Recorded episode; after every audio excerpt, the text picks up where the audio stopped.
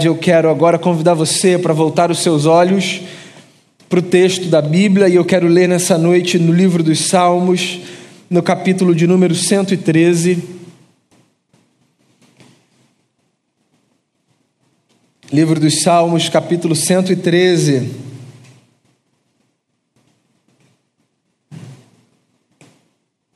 Diz assim o texto: Aleluia. Louvem, ó servos do Senhor, louvem o nome do Senhor. Seja bendito o nome do Senhor desde agora e para sempre. Do nascente ao poente, seja louvado o nome do Senhor. O Senhor está exaltado acima de todas as nações, e acima dos céus está a sua glória.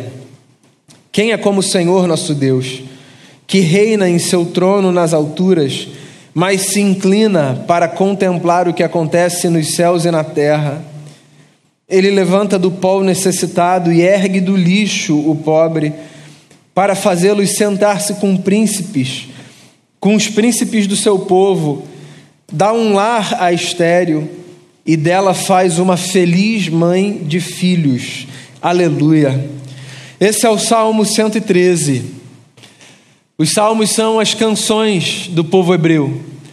O livro dos Salmos é um compêndio de canções e de orações que sempre nos inspiram.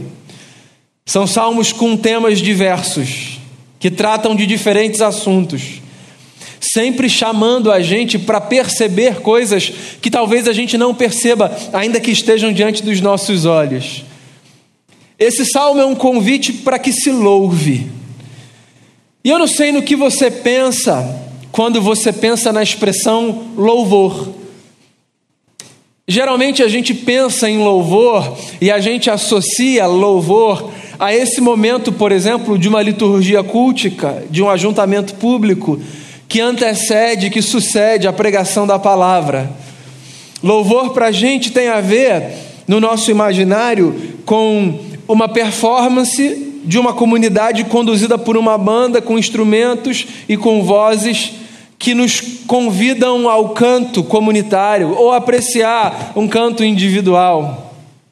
Bem, é evidente, essa é uma das formas de se louvar o Senhor. Mas o louvor é mais do que isso. Na verdade, o ato de louvor nada mais é do que uma provocação a uma atitude responsiva da nossa parte àquilo que a gente vê Deus fazer. Sim, louvar significa responder de alguma forma aquilo que a gente percebe. E a gente pode responder com cânticos, como a gente costuma fazer no período de louvor, numa liturgia comunitária, mas a gente pode responder de diversas formas. A gente pode responder com a nossa atenção, a gente pode responder com a nossa meditação, com a contemplação. A gente pode responder com a vida, a gente deve responder com a vida. O que a gente não pode deixar de fazer é responder.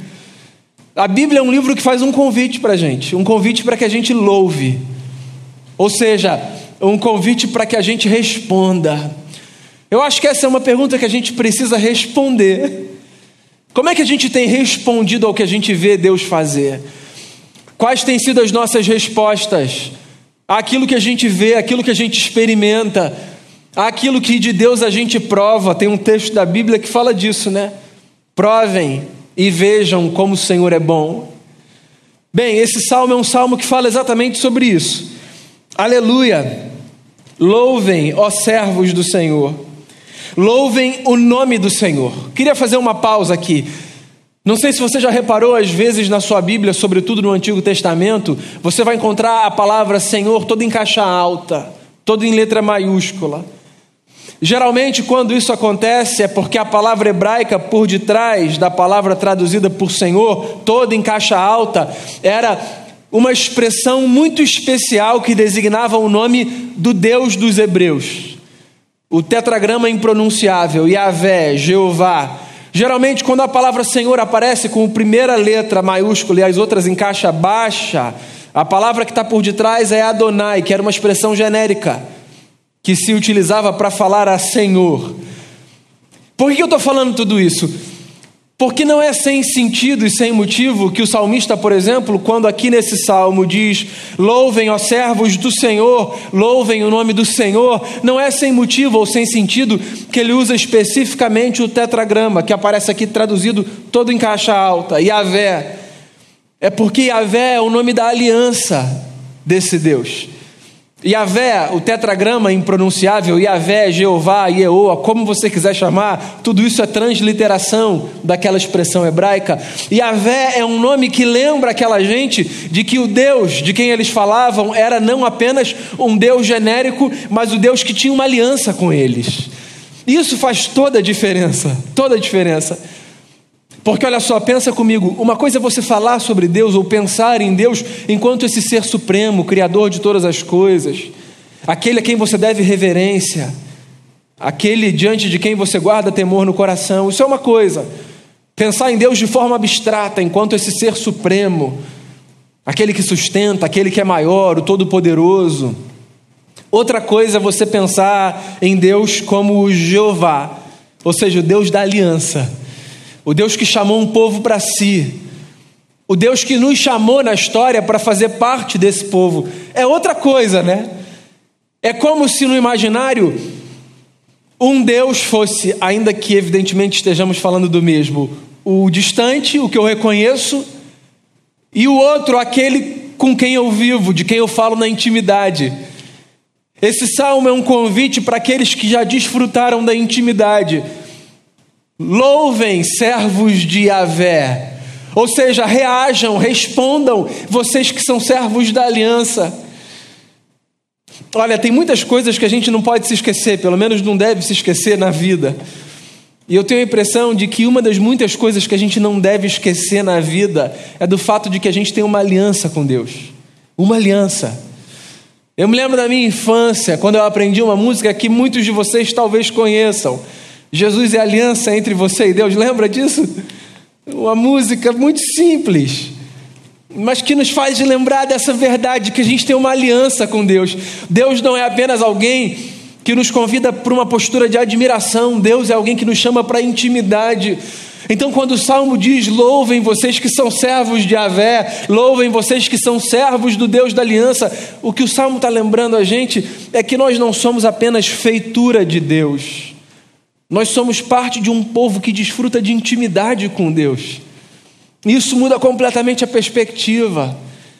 Quando você olha para aquele pôr do sol maravilhoso, quando você contempla uma bênção na sua vida, quando você está diante de um feito inequívoco da grandeza de Deus, algo para qual você olha e você diz: é Deus, essa percepção ela ganha muito mais vultuosidade, muito mais volume, se ao invés de apenas eu reconhecer é Deus o que criou todas as coisas, eu reconheço é Deus aquele que tem uma aliança comigo. E na vida eu acho que às vezes isso faz toda a diferença. Isso pode mudar o nosso humor, isso pode aumentar o nosso senso de segurança, isso pode trazer para a gente mais confiança nas lutas.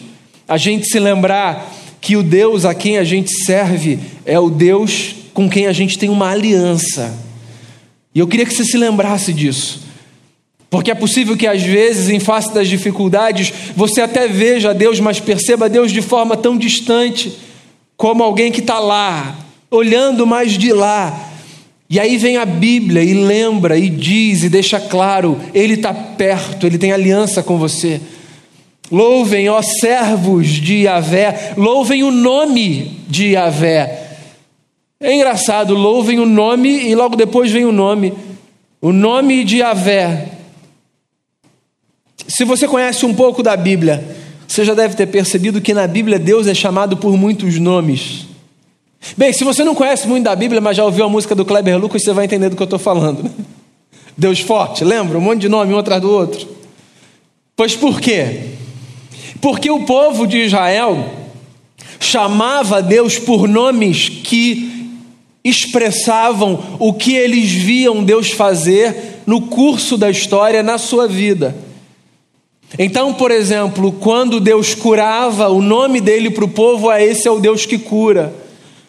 E quando Deus libertava, o nome dele para o povo era: Esse é o Deus que liberta. Então vinham o Yahvé e a palavra complementar, ou um El e a palavra complementar. Eu gosto dessa ideia de que, de que Deus, sobretudo no Antigo Testamento, até que ele se revele na pessoa de Jesus, no Novo, Deus é chamado por muitos nomes. Se você reparar, você vai ver que os muitos nomes nada mais são do que muitos atributos de Deus. Louvem o nome, eu acho que é um convite para que a gente reaja, para que a gente responda a partir dos atributos de Deus que a gente vai vendo na vida, sabe? Então, às vezes, por exemplo, você é chamado para louvar a Deus pela fidelidade dele, porque ela se revela a você de forma particular, ainda que ela sempre esteja ali. Às vezes na vida você vai ser convidado a louvar a Deus por uma manifestação de cura, porque por mais que Ele possa fazer isso em qualquer momento, às vezes Ele cura de forma especial no corpo, na alma, nas emoções.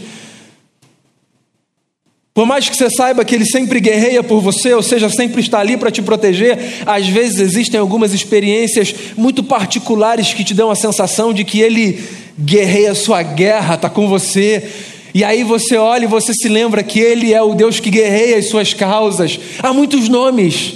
Quais nomes de Deus saltam aos seus olhos hoje? Quais são os nomes de Deus que estão aqui na sua mente, pelos quais você pode louvar? Como Deus tem se apresentado a você nesse momento? O Deus que toma forma em Cristo Jesus. Pois então louve, reaja, responda a Deus por conta disso que ele tem demonstrado na sua vida, em favor da sua vida, da sua família, dos seus amados.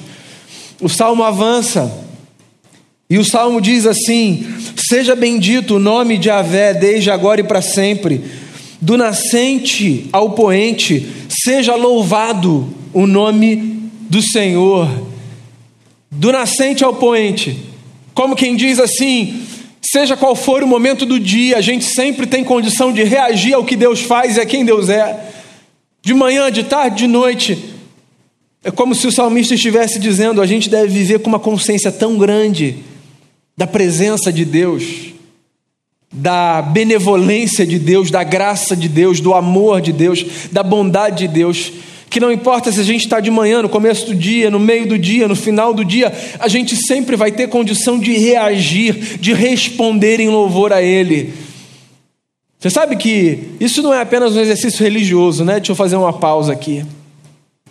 Você sabe que traz para o lugar onde a gente está, assim, um clima mais leve e mais bacana quando a gente consegue viver a nossa vida respondendo às percepções que a gente tem do que Deus está fazendo eu não estou dizendo que a vida fica mais leve, mais bacana quando a gente encharca o nosso dia de discurso religioso, quando a gente só fala palavras evangélicas. Não é isso que eu estou falando. O que eu estou dizendo é que a nossa vida fica mais leve, mais bacana e as pessoas que vivem com a gente desfrutam mais dessa presença quando da manhã à noite a gente consegue fazer com que a nossa vida seja uma resposta a tudo que a gente percebe da parte de Deus. Você percebe a diferença das duas coisas? Eu não estou encorajando você a ser aquele crente, me desculpa, inconveniente, meio cansativo, chato, que tudo que fala, fala em linguagem religiosa, que só tem roupagem religiosa, invólucro religioso. Não é isso. Louvar a Deus de manhã à noite não significa fazer com que cada conversa seja uma resposta gospel a qualquer assunto. Particularmente eu tenho um pouco de cansaço disso. Responder a Deus da manhã à noite em louvor significa fazer com que cada ato da minha vida seja parte desse desejo do meu coração de, de reagir ao que eu percebo, e de manhã eu percebo a bondade dele, e no curso do dia eu percebo a bondade dele, e de noite eu percebo a bondade dele, porque a gente sempre pode perceber a bondade dele na vida. É por isso que o salmista diz: respondam, respondam do nascente ao poente, desde agora e para sempre. Aí ele diz um negócio muito curioso, vem para uma outra sessão, a música. E o salmista agora começa a dizer assim: O Senhor, Yahvé, está exaltado acima de todas as nações, e acima dos céus está a sua glória. Tem duas coisas aqui que eu acho interessante. Yahvé está acima de todas as nações. Yahvé, como eu disse a você, era o nome da aliança, era o nome da relação de Deus com aquele povo. Só aquele povo chamava ele de Yahvé. Naquela época, no mundo, os povos tinham as suas divindades. E era muita audácia para alguém de um povo dizer: O meu Deus está sobre todos os deuses de todos os povos. Fazia parte da realidade daquela gente, mas era um discurso audacioso. O salmista é audacioso, e o que ele está dizendo é: ele, Yahvé, está exaltado acima de todas as nações. Ou seja, ele é aquele que pode ser visto por todos, por homens e mulheres de todos os lugares. Por que isso? Ele explica na frase seguinte: porque a sua glória está acima dos céus. Você sabe que a ideia por detrás da palavra que aparece traduzida por glória nada mais é do que beleza. Alguém disse outro dia para mim numa conversa, eu reparei, eu acho engraçado, sempre que você ora, você diz assim, Senhor, que a nossa vida seja muito bonita. Eu, eu uso essa expressão, eu gosto dessa expressão, da ideia da gente poder viver uma vida bonita. Porque no final das contas, render glórias a Deus nada mais é do que conseguir perceber a sua beleza, que é muito mais do que uma beleza estética, não é estética, Deus é espírito. É uma beleza de caráter, de ser.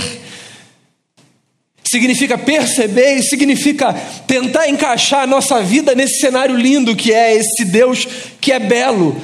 Você entende? Quando o salmista diz que a glória de Deus está nos altos céus, o que ele está dizendo é a beleza de Deus pode ser vista pode ser vista. Deus é belo.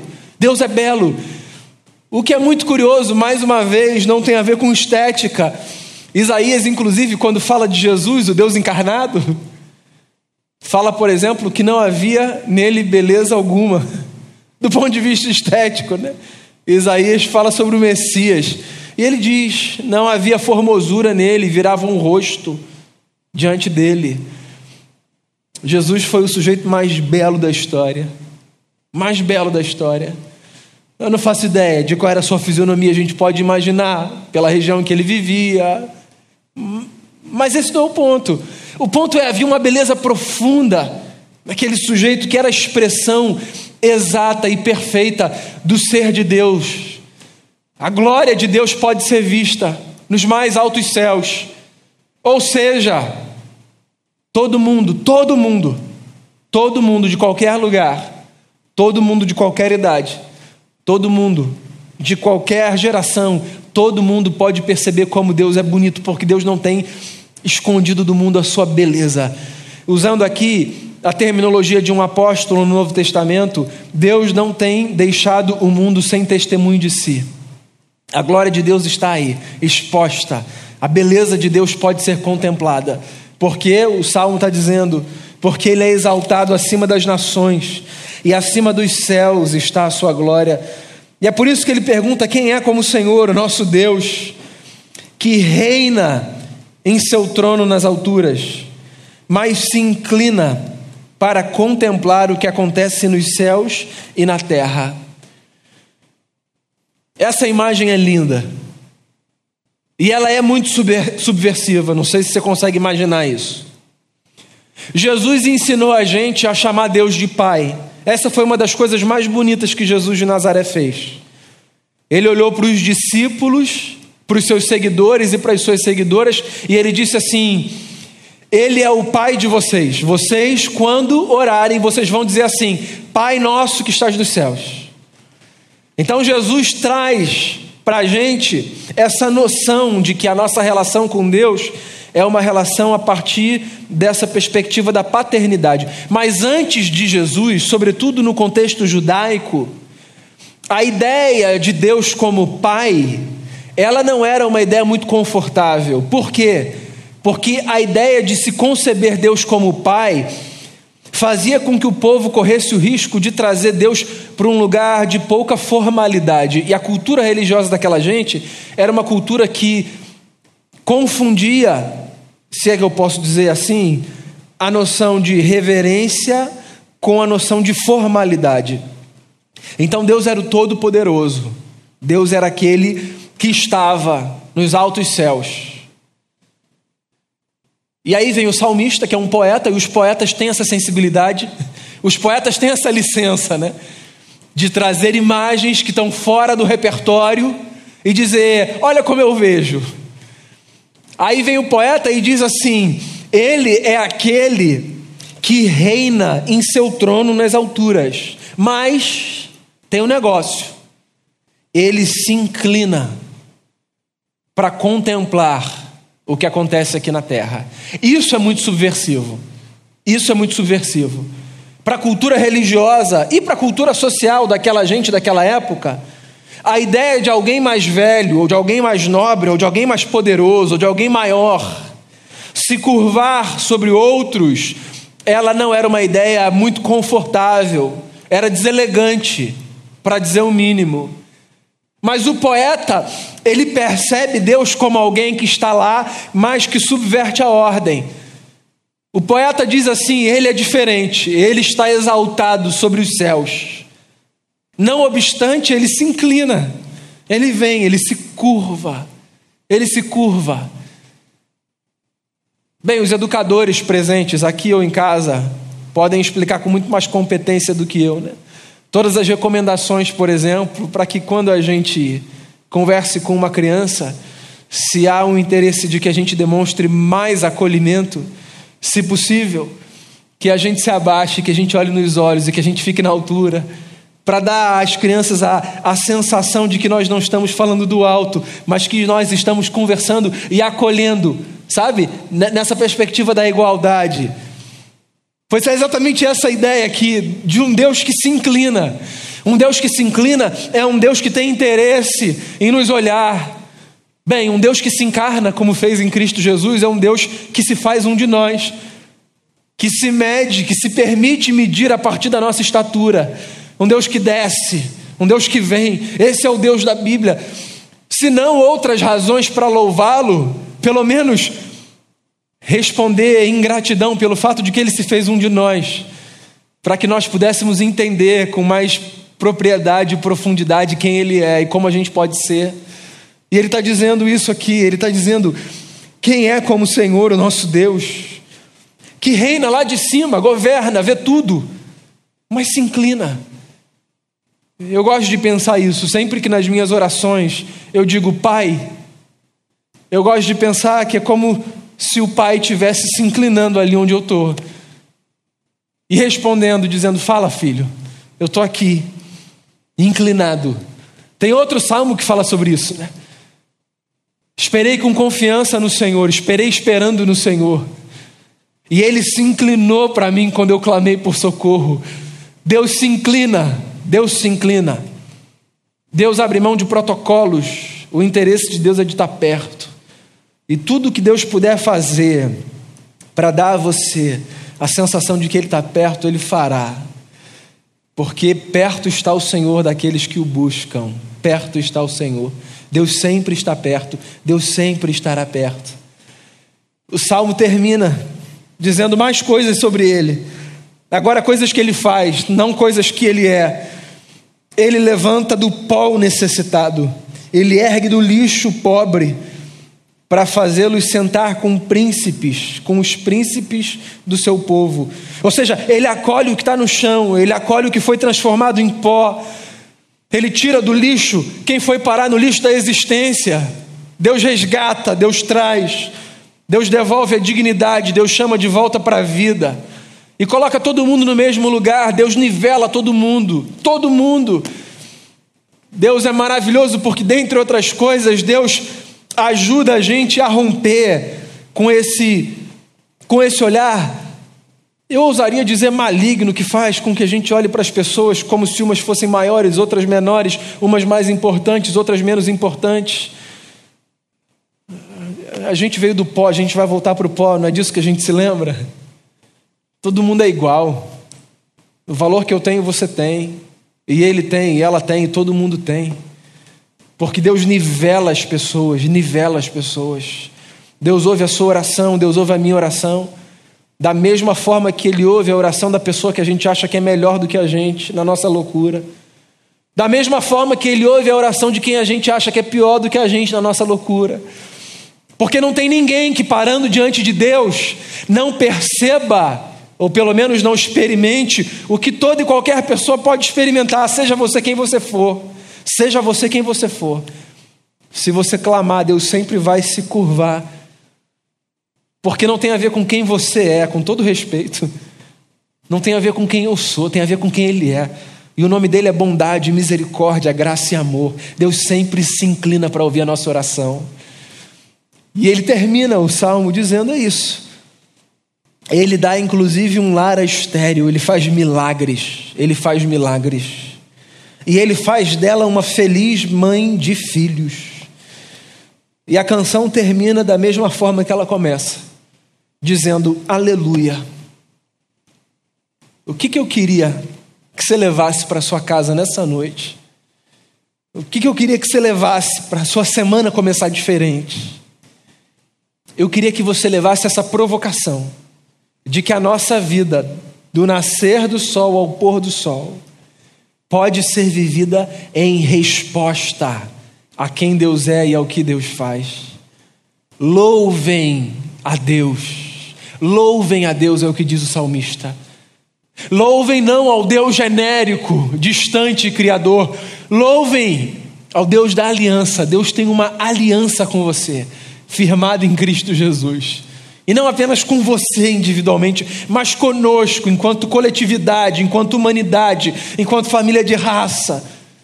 Deus tem uma aliança com a gente. E nessa aliança, todos os dias, todos os dias, tanto eu quanto você, temos condição de perceber a beleza dele, que está acima dos céus, e que pode ser vista por qualquer homem e por qualquer mulher. E sempre que a gente perceber a beleza de Deus na vida, nas coisas grandes e nas coisas pequenas. E sempre que, em resposta a essa percepção, a gente disser, Pai, simplesmente isso, Pai, sempre que isso acontecer, você pode ter certeza, onde você estiver, Ele que não apenas está lá, mas está aqui dentro de nós e entre nós, se inclinará ouvindo o nosso clamor a gente, irmãos e irmãs, a gente tem muito motivo para louvar. E eu queria fechar essa palavra convidando você e provocando você, aqui e aí, a fazer uma oração em resposta a Deus. A partir do que você vive hoje, a partir do que você percebe hoje.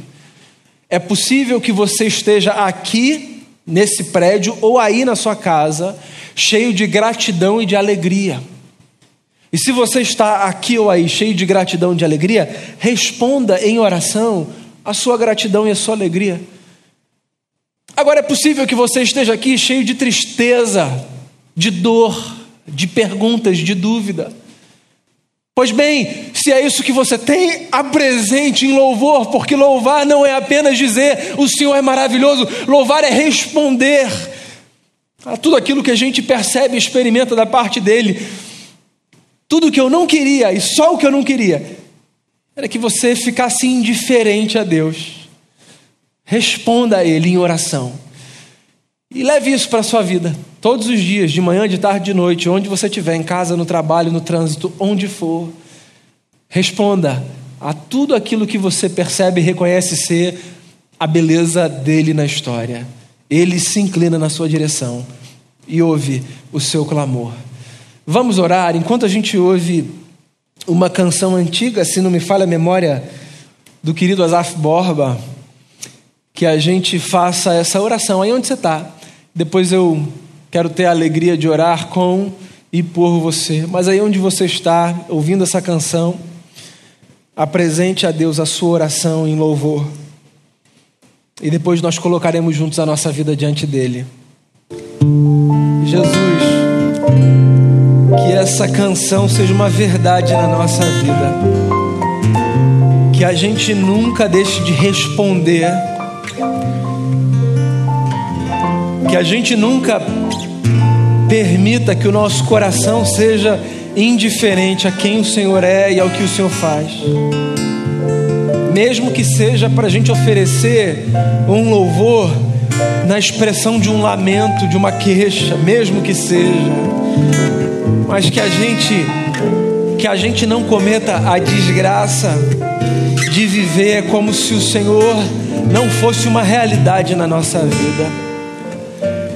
Porque mesmo quando o que acontece não é o que a gente gostaria, mesmo quando o desfecho não é o desejado, ainda assim é fundamental para a vida que a gente responda dizendo: Senhor, eu sei que o Senhor está aqui comigo. E que quando as nossas percepções forem belas, quando o que a gente deseja acontece, que quando a nossa agenda se cumpre, que a gente também não deixe de parar diante de Ti, de responder em gratidão. Livra-nos, livra-nos da desgraça, da invisibilidade e livra-nos da desgraça da ingratidão. Leve-nos sempre, todos os dias, para esse lugar que é o lugar que dá fundamento à nossa existência diante de Ti. E que a gente nunca se esqueça, nunca, na vida sempre, em qualquer momento, que a gente disser, Pai, o Senhor se inclinará na nossa direção e ouvirá a nossa oração. Nós te louvamos, nós te bendizemos, nós celebramos a tua vida na nossa vida. Em nome de Jesus. Amém.